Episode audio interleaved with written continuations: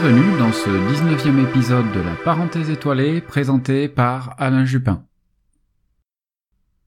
Après les éclipses et les Orionides d'octobre, ce mois-ci plusieurs oppositions planétaires, l'occultation de Vénus, encore des étoiles filantes, bref, encore une fois, un programme chargé pour ces éphémérides mensuelles.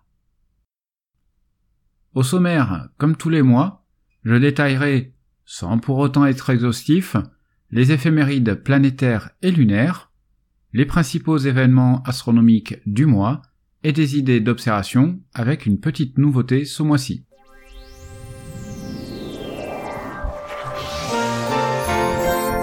La visibilité des planètes. En ce mois de novembre, nous sommes en plein dans une belle période d'observation planétaire. Commençons par Mercure, qui n'est pas observable ou très difficilement ce mois-ci. En effet, son élongation solaire est faible et elle circule au sud de l'écliptique. La position de celle-ci nous empêche de l'observer dans de bonnes conditions. Mais après le 25, les conditions s'améliorent un peu et il vous sera possible de la repérer dans des jumelles, le soir, au ras de l'horizon sud-ouest. Sous les tropiques, son repérage sera beaucoup plus aisé à partir du 10 novembre. Elle visitera de nombreuses constellations, à commencer par la Balance jusqu'au 10 novembre, pour traverser le Scorpion, puis à partir du 15 novembre, l'Ophiuchus. Enfin, elle rejoindra le Sagittaire en fin de mois, le 28 novembre. Pour les astrologues, elle débute le mois dans le signe du Scorpion et traversera le signe du Sagittaire à partir du 10 novembre. Pour des Vénus, son élongation diminue, certes, mais très très lentement. Et cela reste une période idéale pour son observation. On l'observera tout le mois durant les 4 heures précédant le lever du soleil. Même si son éclat diminue un peu, il reste intense et immanquable dans les lueurs matinales. Sous les tropiques, l'observation de l'étoile du berger se fera dans d'excellentes conditions également. Elle quittera la constellation du lion le 2 novembre et passera le reste du mois à traverser l'immense constellation de la Vierge. Pour les astrologues, elle est dans le signe de la Vierge, puis dans celui de la Balance, à compter du 8 novembre. Pour la célèbre planète rouge, Mars, elle ne sera toujours pas visible car en conjonction avec le Soleil le 18 novembre, interdisant toute observation, aussi bien en Europe que sous les tropiques. Depuis le 21 octobre, elle traverse le champ du coronographe Lascaux C3 de la sonde spatiale SOHO. Le lien est en description. Elle sera durant une grande partie du mois dans la constellation de la Balance, puis dans celle du Scorpion à compter du 25 novembre. En astrologie, elle débute le mois dans le signe du Scorpion et entre dans celui du Sagittaire le 24 novembre. La géante Jupiter s'observe toujours dans d'excellentes conditions aussi bien en Europe que sous les tropiques. Elle est visible durant toute la nuit et sera à l'opposition le 3 novembre à 595 749 000 km de nous, ou 33 minutes lumière. Elle sera tout le mois dans la constellation du Bélier et sera rétrograde jusqu'à la fin de l'année. En astrologie, elle est tout le mois dans le signe du taureau. Pour la planète Saturne, elle s'observe en première partie de nuit, car elle se couche de plus en plus tôt en fin de nuit. C'est encore une période idéale pour l'observation de ces anneaux, surtout en début de nuit, au moment où elle passe le méridien. Même combat sous les tropiques, où les conditions d'observation sont toujours excellentes. Elle est rétrograde jusqu'au 4 novembre, dans la constellation du Verseau, et le sera pendant tout le mois.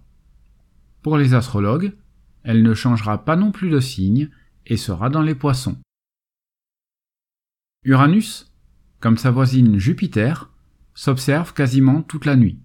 Elle passe à l'opposition le 13 novembre, elle sera ainsi à sa distance minimale avec la Terre, comptez tout de même 2,78 milliards de kilomètres ou 2,6 heures-lumière. Pour faciliter son repérage, elle est confortablement installée entre la planète Jupiter et la des Pléiades, à peu près à mi-distance. Bien que repérable dans des jumelles, il faudra un télescope pour en profiter. elle franchit le méridien à plus de 60 degrés au-dessus de l'horizon en Europe. Elle est rétrograde durant tout le mois dans la constellation du Bélier et dans le signe astrologique du Taureau. Pour la plus éloignée des planètes, Neptune, située entre Saturne et Jupiter, elle s'observe de plus en plus tôt et quasiment toute la nuit. Vers minuit, elle franchit le méridien à pratiquement 40 degrés au-dessus de l'horizon en Europe. Cette lointaine planète est rétrograde tout le mois et navigue dans la constellation des poissons, qu'elle quitte le 27 novembre pour entrer dans le Verseau. Pour les astrologues, elle reste tout le mois dans le signe des poissons. Toutes ces planètes orbitent autour du Soleil, qui traverse la constellation de la Balance jusqu'au 23 novembre, pour faire une rapide escapade dans celle du Scorpion, du 23 au 30 novembre, et terminer les dernières heures de novembre dans l'Ophiuchus. Pour les astrologues, ils débutent le mois dans le signe du Scorpion et entrent dans la Balance le 22 novembre. Ce mois-ci, les jours raccourciront d'une heure et neuf minutes en France métropolitaine, et nous bénéficierons ainsi, en milieu de mois, de 11 heures de nuit astronomique.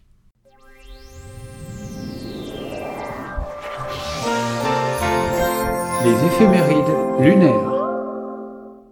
Le mois débutera avec une quasi-pleine lune, et le dimanche 5 à 8h37, ce sera le dernier quartier dans la constellation du cancer. La nouvelle lunaison débutera le lundi 13 novembre à 9h27 avec la nouvelle lune dans la constellation de la Balance. Le lundi 20 à 10h50, ce sera le premier quartier visible dans la constellation du Verseau. Et nous terminerons le mois avec une pleine lune, le lundi 27 à 9h16 dans la constellation du Taureau. Celle-ci est surnommée la pleine lune des castors, une appellation due au fait que ceux-ci préparent leur hibernation à cette période de l'année. On connaît aussi l'appellation du vin nouveau, qui d'ailleurs sera déjà tiré lors de cette pleine lune. Pour les spécialistes, notons que la lune sera descendante sur son orbite jusqu'au 18 novembre, ensuite elle sera une lune ascendante pour le reste du mois.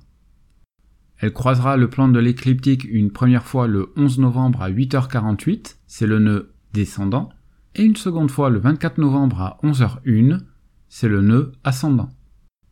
Le 6 novembre, la Lune sera à l'apogée, c'est-à-dire au plus loin de la Terre, à 404 569 km. A l'inverse, le 21 novembre, elle sera au périgée, à 369 818 km de nous. L'agenda du ciel. La beauté du ciel au quotidien. La Station spatiale internationale sera toujours visible avec des passages en fin de nuit sur la première décade de novembre. En description, vous trouverez les liens pour suivre et observer l'ISS en fonction de votre lieu d'observation. Le 9 novembre, au matin, la planète Vénus sera magnifiquement accompagnée par le fin croissant lunaire. Mais en fin de matinée, ce dernier viendra occulter l'éclat de Vénus. C'est certes en pleine journée, mais parfaitement visible et observable depuis une grande partie de l'Europe, des régions arctiques, du nord de l'Afrique et de l'ouest de l'Asie. Ce ne sera par contre pas observable aux Antilles, en Guyane, à la Réunion ou en Océanie. En France métropolitaine, l'immersion de Vénus débutera aux environs de 11 heures du matin en heure locale et se terminera environ 50 minutes à une heure plus tard. Il faudra environ 1 minute 30 à Vénus pour disparaître ou réapparaître. Le croissant lunaire sera facilement repérable à environ 40 degrés au-dessus de l'horizon sud-sud-ouest. Des jumelles, ou mieux un télescope, sera nécessaire pour profiter pleinement de l'occultation. Pour connaître avec précision les horaires de l'occultation en fonction de votre situation géographique, je vous conseille l'utilisation du logiciel gratuit Stellarium, compatible avec Windows, Mac, Linux, Android et iOS. Le 18 novembre, en fin de nuit, c'est le maximum de l'essaim météoritique des Léonides. Celles-ci forment des traînées courtes et rapides. On peut s'attendre à une quinzaine de météores par heure, mais il y a souvent des sursauts jusqu'à une centaine. donc proche des Perséides estivales. Cette année, le maximum ne sera pas gâché par la présence de la Lune, mais il n'est pas prévu de sursaut important d'activité. Il y eut, en 1966, formidable sursaut, les observateurs purent bénéficier d'une véritable pluie d'étoiles filantes, puisqu'elles étaient estimées à environ 2500 météores à la minute. Oui oui, j'ai bien dit à la minute. Du 11 au 25 novembre, essayez de repérer la lumière zodiacale. Même s'il faut idéalement un ciel exempt de pollution lumineuse, elle s'observe assez facilement, même si le ciel n'est pas parfaitement noir. Un ciel rural, voire périurbain, permet de la distinguer dans pas mal de cas. Cette année, la lumière zodiacale est magnifiée par la présence de Vénus. Donc si vous voyez une pâle lueur blanche enveloppant la planète Vénus et la constellation de la Vierge et s'étendant jusqu'au lion, ce n'est pas de la pollution lumineuse, mais la fameuse lumière zodiacale. Clôturons cet agenda avec deux jolies conjonctions, celle de Saturne avec le premier quartier lunaire le 20 novembre dans la soirée, puis le 25 novembre où l'éclat de Jupiter tentera de rivaliser avec l'intense éclat de la quasi-pleine lune. Avec environ 2,5 degrés d'écart, ce type de configuration est superbe à observer dans des jumelles.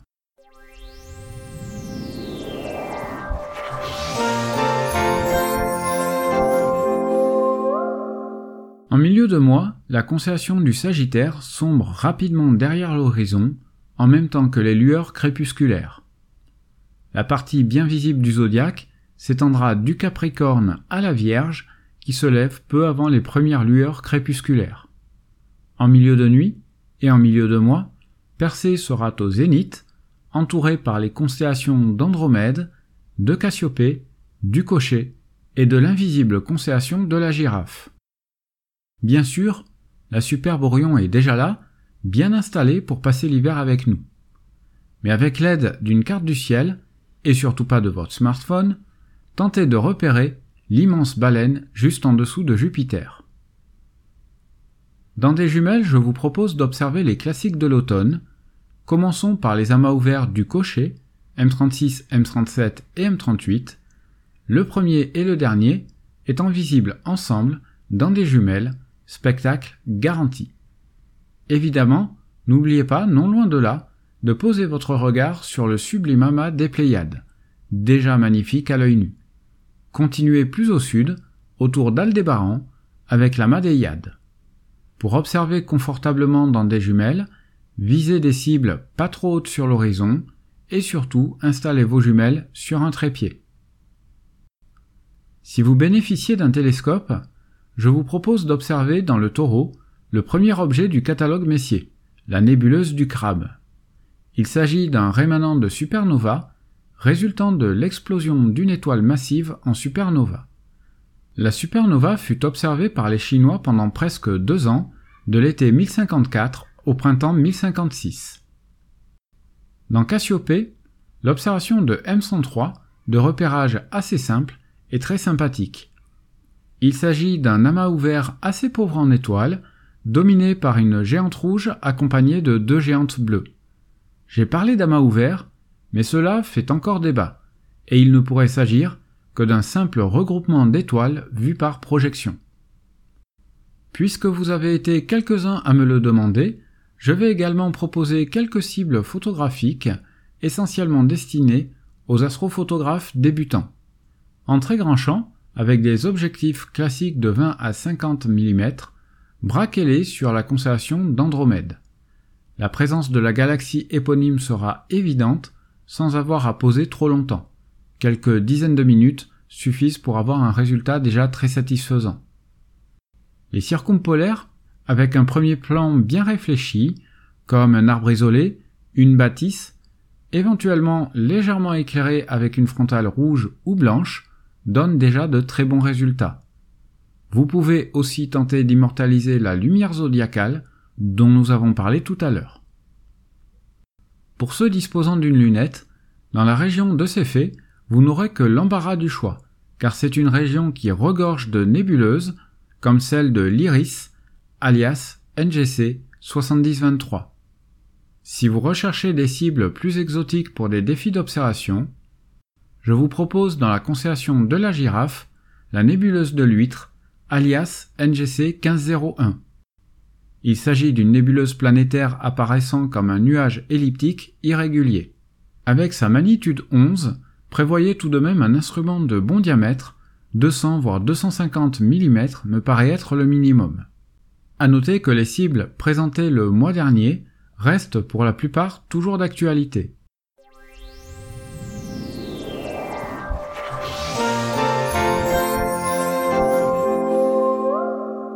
Pour conclure cet épisode, comme toujours, n'hésitez pas à me faire vos remarques et commentaires, indispensables pour améliorer ce podcast. Comme toujours, vous pouvez l'écouter sur Spotify, Deezer, Google et Apple Podcast, et enfin sur YouTube. Quelle que soit la plateforme, pour ne pas rater le prochain épisode, n'oubliez pas de vous abonner, ou mieux, de vous abonner à la lettre d'information mise en place cet été. Rendez-vous très prochainement pour l'épisode sur les constellations en cours de finalisation, le montage me donnant quelque peu de fil à retordre, mais la sortie est toute proche. D'ici là, n'oubliez pas de lever les yeux vers le ciel pour de belles observations astronomiques. Merci pour votre écoute, au revoir et je vous dis à très bientôt.